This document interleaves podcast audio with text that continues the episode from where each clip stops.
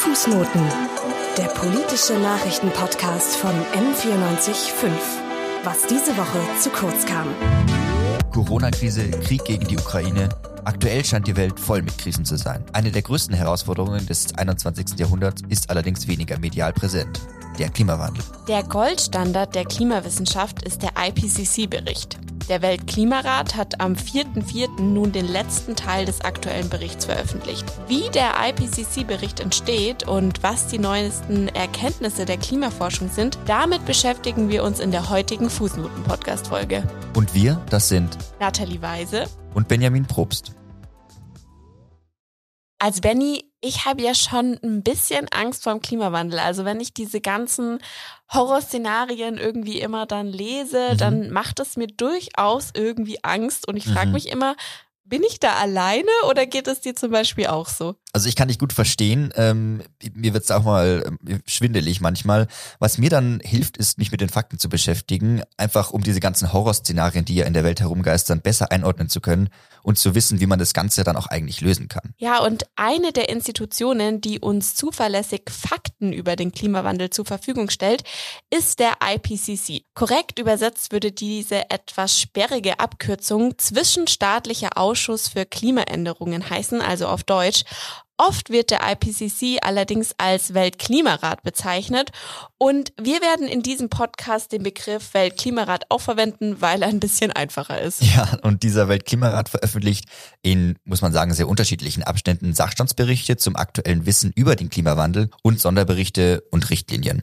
Aber bevor wir genauer über den neuesten Bericht sprechen, wollen wir uns um die Institution Weltklimarat erstmal kümmern und die genauer anschauen. Unsere Kollegin Christina Börtel hat sich den Weltklimarat für uns nämlich in 100 Sekunden angeschaut. Schneller wissen, was los ist. Politik in 100 Sekunden. Heute Weltklimarat.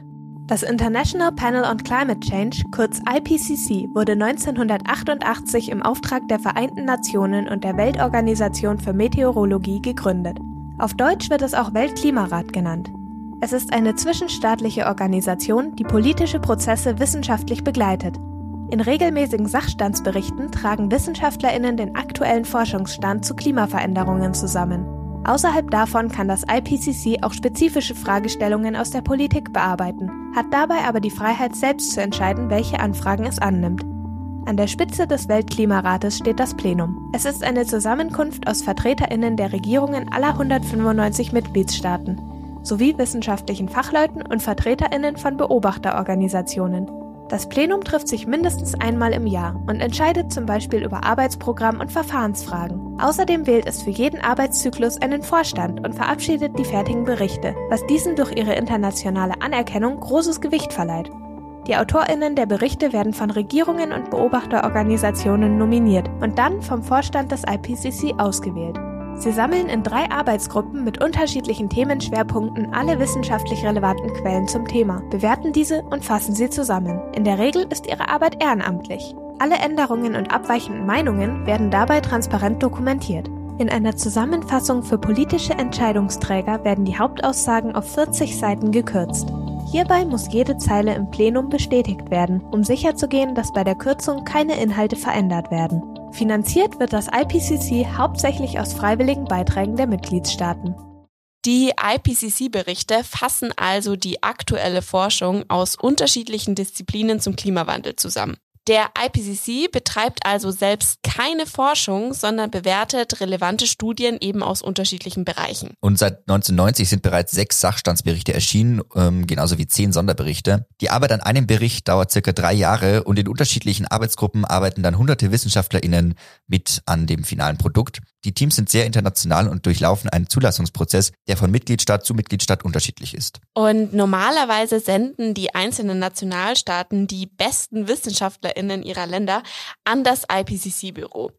In Deutschland ist das etwas anders, hat uns Professor Johannes Quaas erklärt. Er ist theoretischer Meteorologe an der Uni Leipzig und beim IPCC-Bericht hat er an der Arbeitsgruppe 1 physikalische Grundlagen des Klimawandels mitgewirkt.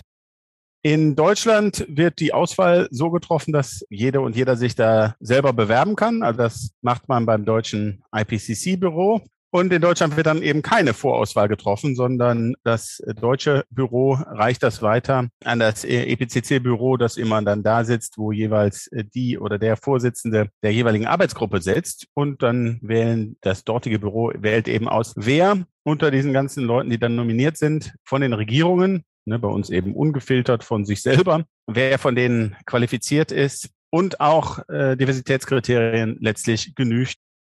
Und die von Quas genannten Diversitätskriterien sind dann zum Beispiel Geschlechterausgewogenheit oder dass eben der globale Norden gegenüber dem globalen Süden nicht überrepräsentiert ist. Aber wie läuft die Arbeit an so einem IPCC-Bericht eigentlich genau ab? Das ist ja eigentlich eine riesige Institution.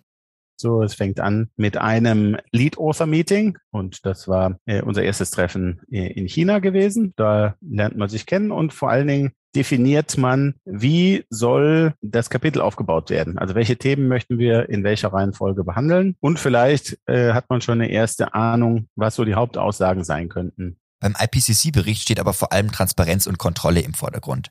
Denn auch externe Expertinnen können ihre Kommentare zu den Berichten abgeben. Alle, die sich durch eine Publikation ausgewiesen haben als Fachfrau oder Fachmann, konnten also dann ihre Kommentare einreichen. Ja, und dann ging es also in dem dritten Treffen darum, dass wir einzeln in Riesentabellen zu jedem Kommentar, den irgendjemand weltweit äh, veröffentlicht hat, unsere Antwort geschrieben haben und, wenn die Kritik stichhaltig war, den Text verändert haben. Diese Peer Reviews werden dann auch von Review Editors begleitet. Das bedeutet, dass diese Review Editors dann schauen, ob die Anmerkungen und Kommentare auch wirklich angemessen beachtet und auch eingearbeitet werden. Jetzt haben wir ja relativ viel über den Ablauf gesprochen, deswegen mal zur zentralen Frage. Was steht eigentlich drin? Ja, also jeder Bericht besteht aus drei Teilen und deswegen gibt es dann auch drei Arbeitsgruppen mit den passenden ExpertInnen. Wir haben ja auch schon drüber gesprochen, wie die ausgewählt werden. Und die Arbeitsgruppe 1 beschäftigt sich zum Beispiel mit den naturwissenschaftlichen Grundlagen des Klimawandels. Die zweite Arbeitsgruppe beschäftigt sich mit den globalen Folgen des Klimawandels, deren Verwundbarkeiten von Gesellschaften und Ökosystemen sowie auch Klimaanpassungen. Die Arbeitsgruppe 3, die geht dann näher ein auf die politischen und technologischen Maßnahmen, die zur Minderung des Klimawandels beitragen können. Starten wir mal mit dem ersten Teil, der sich mit den naturwissenschaftlichen Grundlagen beschäftigt. Bevor wir uns in Details der physikalischen Eigenschaften der Atmosphäre verlieren, was ist denn die Essenz des Kapitels? Erstens, äh, das ist ja gerade, was uns die Meteorologie so faszinierend macht, äh, es ist ja chaotisch. Das Wettergeschehen und auch das Klimageschehen ist erstmal chaotisch, bis man es so weit äh, aus dem Gleichgewicht bringt, dass man eben klare Signale sieht. Das auch tatsächlich in den Beobachtungen, in den Messungen nachzuweisen, dass es also einen Klimawandel gibt, der ja 100 Prozent menschengemacht ist. Das ist also das Neue. Okay, wir haben es also schwarz auf weiß. Der Mensch hat das Klimageschehen so weit zum Kippen gebracht, dass es sehr deutlich messbar nachweisbar ist. Und das auf drei Ebenen. Der Atmosphäre, der Biosphäre, also bei den Tieren und Pflanzen, und die Kryosphäre, also den gefrorenen Eisflächen des Planeten, wo man dann mit Bohrkernen die Klimadaten ablesen kann. Woran man das dann zum Beispiel merkt, das sind dann zum Beispiel die Zunahme der Häufigkeit und Intensität von Hitzeextremen, marinen Hitzewellen, Starkniederschlägen oder auch landwirtschaftlichen und ökologischen Dürren. Professor Quas hat das für uns nochmal aus seiner wissenschaftlichen Perspektive zusammengefasst man empfindet das vielleicht als paradox. Äh, einerseits nehmen die starken Niederschläge zu, andererseits nehmen die Dürren zu. Aber äh, das liegt eben an dem Phänomen ungünstigen, dass sich diese Verteilung intensiviert. Äh, da, wo viel Niederschlag fällt, fällt in einem wärmeren Klima noch mehr Niederschlag und da, wo wenig Niederschlag fällt, fällt in einem wärmeren Klima noch weniger Niederschlag. Wet get wetter, dry get drier. Das ist ja jetzt alles sehr global bezogen, was auch Sinn macht, weil wir ja als Weltgemeinschaft vom Klimawandel betroffen sind. Aber auch in Deutschland macht der Klimawandel sich jetzt schon sehr deutlich bemerkbar, wie Herr Quas erklärt. Wir sind auf der Grenze sozusagen. In Deutschland ist es weder besonders feucht noch besonders trocken. Das heißt, für den Regen ist jetzt grundsätzlich plus minus eben eine Verteilung hin zu stärkeren Intensitäten, aber im Mittel so ähnlich vielleicht. Ne? Die Änderung hin zu größeren Intensitäten hat aber natürlich Konsequenzen auf den Bodenfeuchtehaushalt und darauf wieder, was, was der Boden mit den Niederschlägen anfangen kann. Das bedeutet zum Beispiel, dass dann Pflanzen früher anfangen zu wachsen und auch länger wachsen und da sich dann über die Blätter das Wasser aber wieder leichter verdunstet, der Boden weiter austrocknet und der Starkregen, der geht leider sehr, nur sehr schwer ins Grundwasser ein und wir sehen ja jetzt schon in Deutschland, dass der Grundwasserspiegel sinkt. Ja, jetzt haben wir uns ja ein bisschen mit dem Teil 1 beschäftigt. Da stehen natürlich noch sehr viel mehr Informationen drin, aber wir haben für euch das Wichtigste versucht zusammenzupassen. Und deswegen werfen wir jetzt mal den Blick auf den zweiten Teil. Da geht es um die globalen Folgen des Klimawandels, den Verwundbarkeiten von Gesellschaften und auch Ökosystemen, aber auch die Anpassungen, also wie wir uns als Menschen an den Klimawandel anpassen können. Jeder redet von Minderung, von Emissionen und was können wir tun. Das ist natürlich alles sehr, sehr wichtig. Aber das vergisst oft die Tatsache, dass der Klimawandel ja jetzt schon da ist und jetzt schon eben verheerende Konsequenzen hat. Und wir tunlichst uns anpassen müssen. Das war Professor Wolfgang Kiesling von der Friedrich-Alexander-Universität Nürnberg. Er ist Paläobiologe und war führender Autor im zweiten Teil. Der aktuelle IPCC-Bericht zeigt ganz deutlich, dass die bisher ergriffenen Maßnahmen zu kurzfristig gedacht sind und langfristige sowie nachhaltige Maßnahmen eigentlich vernachlässigt wurden. Es wird dabei das vernichtende Fazit gezogen, dass der Mensch also nicht auf den Klimawandel vorbereitet ist und ungefähr 3,3 bis 3,6 Milliarden Menschen dem Klimawandel gegenüber besonders verletzbar sind. Denn wenn die Erderwärmung über 1,5 Grad steigt, wird es zu mehr Risiken kommen, die auch nur schlecht abgefedert werden können. Anpassung ist eine stark regional und lokale ähm, Sache natürlich, die wirklich sich auf die, auf die regionalen Gegebenheiten einstellen muss. Das war Dr. Tabea Lissner. Sie ist bei Climate Analytics tätig. Das ist eine wissenschaftliche Politikberatung zu Klimastrategien. Die Risiken, die durch den Klimawandel eintreten können, sind also von Region zu Region unterschiedlich. Wie stark eine Region betroffen ist, hängt von verschiedenen Faktoren ab. Das sind Faktoren wie beispielsweise Ausbildung und Bildung, überhaupt zu verstehen, wie bestimmte Prozesse ähm, funktionieren. Das sind aber eben auch, auch Investitionen und insgesamt eben der, der Entwicklungsstand, wie gut die Infrastruktur beispielsweise ist, um Stürmen oder ähnlichem zu widerstehen. Aber auch Aspekte wie Meeres- und Landnutzung oder die Nachwirkung des Kolonialismus spielen eine Rolle. Was ich mich jetzt aber frage, wie sieht das Ganze in Deutschland aus? Insgesamt haben wir natürlich schon eine relativ hohe Anpassungskapazität, weil wir sehr gute, gute Infrastruktur haben und insgesamt eben ja, ein sehr einkommensstarkes äh, Land sind und wirklich auch, auch gute soziale Systeme haben und insgesamt ne, einen hohen Bildungsstandard. Deutschland ist also relativ anpassungsfähig, aber wenn die Folgen des Klimawandels noch intensiver werden, werden auch wir die Auswirkungen spüren. Der IPCC-Bericht spricht aber zum Beispiel auch von harten und weichen Grenzen der Anpassung. Was wir ganz klar im IPCC-Bericht aufzeigen, ist, dass es, es gibt unterschiedliche, oder ja, die Wissenschaft ähm, spricht von unterschiedlichen Arten der Grenzen der Anpassung. Es gibt einerseits wirklich harte Anpassungsgrenzen, wo beispielsweise einfach die Wasserverfügbarkeit so begrenzt ist, dass bestimmte, bestimmte Bewässerungsansätze nicht mehr möglich sind oder im Extremfall für kleine Inselstaaten beispielsweise wirklich einfach nicht genügend Frischwasser zur Verfügung steht. Weiche Grenzen der Anpassung wären zum Beispiel governance-bezogene institutionelle oder politische Entscheidungen, zum Beispiel wie die Bereitstellung von Geld. Über eine Sache müssen wir aber auch noch sprechen.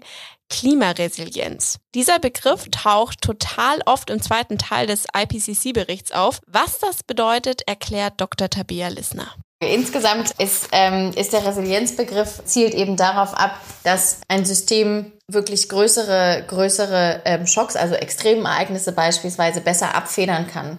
Anpassung kann nicht alle Schäden vermeiden, aber ein resilientes System hat eben unterschiedliche Ansatzpunkte, eben zu versuchen, äh, insgesamt die Auswirkungen zu reduzieren durch, durch Anpassung, aber eben dann auch noch auf die, auf die Restrisiken so zu reagieren, dass, dass man eben relativ schnell reagieren kann. Selbst wenn man sich also anpasst, gibt es immer Extremereignisse, die unvorhergesehen eintreten. Im Fall vom Ahrtal in Deutschland hätte Resilienz zum Beispiel bedeutet, dass man die Menschen schneller aus der Flut gerettet hätte und die Feuerwehr vielleicht noch ein bisschen besser ausgestattet hätte. Und neu am sechsten IPCC-Bericht ist, dass im Gegensatz zu den Vorgängerberichten aber auch nicht nur der Mensch im Fokus steht, sondern auch die Ökosysteme.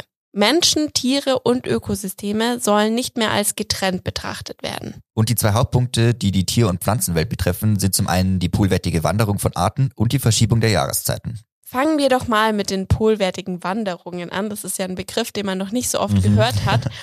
Ähm, Herr Professor Kiesling, den wir ja vorhin schon ähm, kurz zu hören bekommen haben, hat das so beschrieben. Die Hälfte aller Arten, von denen wir Daten haben, gute Beobachtungsdaten, zeigt eine deutliche Wanderung Richtung Pole. Und diese Wanderung Richtung Pole ist eben immer mit lokalen Verschwinden gepaart und eben polwärtig dann ausbreitet. Das ist ein universelles Muster, was auf der ganzen Erde beobachtbar ist, an Land wie am Meer. Wobei im Meer die Signale noch deutlicher sind, einfach weil die Arten auch viel einfacher wandern können an den Schelfmeeren.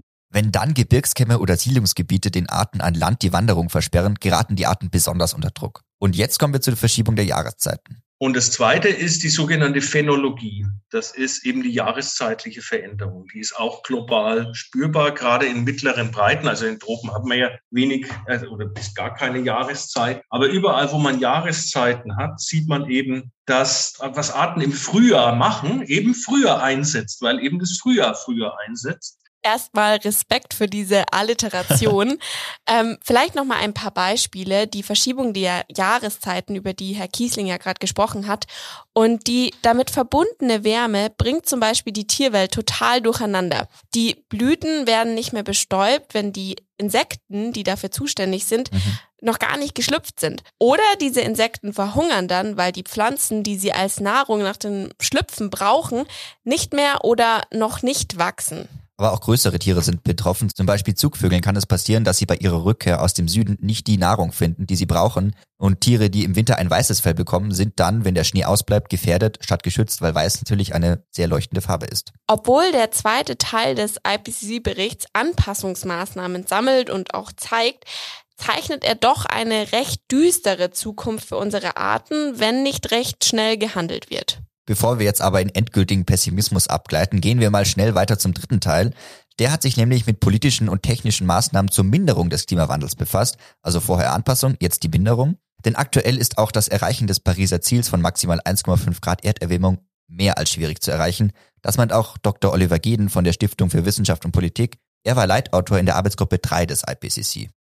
Selbst bei den optimistischsten Szenarien, was Emissionsminderung angeht, ist es wahrscheinlich, dass die 1,5 Grad Schwelle überschritten wird in den 2030er Jahren. Äh, politisch wird das Ziel aber oft definiert als Ziel, das im Laufe des Jahrhunderts zu erreichen ist. Das heißt, man könnte es auch zunächst überschießen und dann wieder versuchen, dahin zu kommen. Das ist natürlich trotzdem ich sag mal, sehr weit weg, sich das vorzustellen, wenn die globalen Emissionen nicht sinken, äh, sondern im Moment sogar noch leicht steigen, schon mit einzukalkulieren, dass wir irgendwann global nicht auf Null äh, netto Null CO2 sind, sondern netto negativ und diese Kurve dann drehen. Das hat Herr Dr. Geden in einem Pressebriefing des Science Media Centers Germany zum dritten Teil des IPCC-Berichts gesagt. Doch wie können wir jetzt konkret auf das Überschreiten des Pariser Klimaziels reagieren? Eine Lösung, die der IPCC zumindest erwähnt, sind Technologien zur Entnahme von CO2. Dabei kann Kohlenstoffdioxid beispielsweise aus der Luft gezogen werden und im Boden gespeichert werden. Allerdings stecken diese Technologien noch in den Kinderschuhen und sind auch umstritten, da niemand wirklich über ein CO2-Lager leben möchte. Also ob das wirklich eine Option ist, ist fraglich. Dann schauen wir uns doch mal die größeren Lösungsansätze an, die auch schon länger diskutiert werden und bestimmt vielen von euch bekannt sind. So werden zum Beispiel, was den Verkehr angeht, E-Autos als größte Möglichkeit beschrieben, um CO2 eben im Verkehr zu sparen. Für Schiffe, Flugzeuge und schwere Lastentransporter wie LKWs werden dann treibhausgasarme Kraftstoffe aus Biomasse oder Wasserstoff gebraucht. Neben dem Verkehr ist das Wohnen dann einer der emissionsrelevantesten Bereiche und hier können gerade Städte einiges leisten, wenn sie ihre Häuser dämmen und die Elektrifizierung beispielsweise von Heizungen vorantreiben. Und da ist ein Stichwort vor allem Klimagovernance, also die Einbindung von Institutionen, Gesetzen und Strategien, damit eine effektive Klimapolitik passieren kann. Das waren jetzt ziemlich viele Infos und eigentlich haben wir die Datengrundlage und wissen ja, was zu tun ist, aber natürlich muss auch die Politik mitspielen. Und da kommt einer der Kritikpunkte am IPCC-Bericht rein, denn die Zusammenfassung für politische Entscheidungsträgerinnen, die die meisten Menschen lesen, bei der müssen ja alle Mitgliedstaaten jeden Satz ab, absegnen. Ja, und da kommt es auch durchaus mal zu Beeinflussungsversuchen. Beispielsweise wurde jetzt bei dem aktuellen Bericht durch einen Leak deutlich, dass Länder wie Saudi-Arabien den Paragraph über den Ausstieg aus den fossilen Energien deutlich abgeschwächt haben, also da ein bisschen lobbyiert mhm. haben. Ähm, Woran liegt das? Saudi-Arabien ist eines der erdölreichsten Länder und profitiert auch wirtschaftlich davon und möchte natürlich dann nicht, dass das ähm, da so explizit drin steht. Nichtsdestotrotz ist der aktuelle IPCC-Bericht ein wichtiges Werkzeug und politisches Instrument, da er, da er eine enorme Schlagkraft hat. Alle Mitgliedstaaten müssen ihm ja zustimmen und haben das auch. Es steht außerdem nie ein falscher Fakt drin, dafür haben die WissenschaftlerInnen gesorgt. Nur bei den Formulierungen eben, da muss man sich bewusst sein, dass bei dieser Zusammenfassung Formulierungskompromisse eingegangen wurden.